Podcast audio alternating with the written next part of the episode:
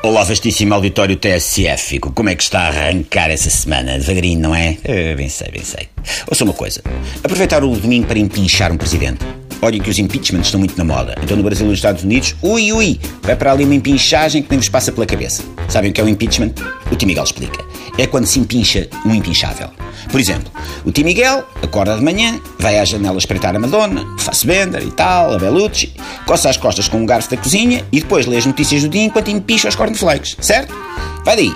Vamos imaginar. Descobre que o presidente do próprio país anda a passar segredos aos russos. Como se isso não bastasse, o homem agarra e empincha o diretor de um departamento policial, vamos chamar de FBI só para efeitos do nosso suponhamos, que andava a investigar a empinchagem russa na campanha eleitoral que elegeu o putativo empinchável. É por conseguir ler frases como a anterior que eu ganho Globos de Ouro. Vivam com isso, ok? Vai daí. O Tim Miguel apanha a carreira completamente empinchada da Carola e vai gritar ao homem: Ai tal, Vossa Excelência é um corrupto, um mentiroso, ou não sei quantos. Vou empinchá-lo com impeachment nessas fuças que Vossa Excelência até fica a empinchar fininho. E pronto. É isto o impeachment, pips.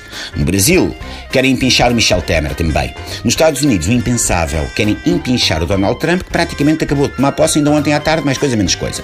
O Temer tinha a palavra impeachment escrita a toda a largura da testa, ainda nem sequer tinha tomado posse.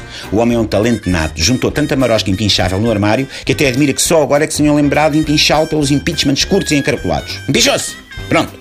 O Donald Oh, que posso eu dizer o Donald? O Donald, se fosse um vilão dos X-Men, chamava-se Lord Impeachment e tinha o poder telecinético de enviar tweets empinchadores que fazem rir as pessoas com dois impeachments de testa.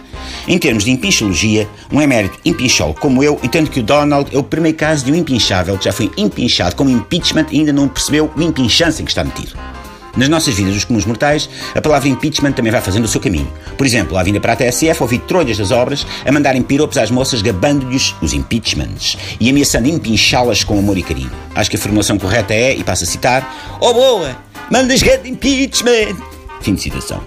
Agora que o impeachment está aí nas nossas vidas e que veio para ficar, vamos empinchar as palavras destituição, ou exoneração, ou demissão e adotar o impeachment. Quem não empincha não é filho de boa gente. Impeachment que vai à frente, empincha duas vezes. No empinchar é que está o ganho. Enquanto o impeachment vai e vem, folgam as costas. E neste impeachment, até amanhã.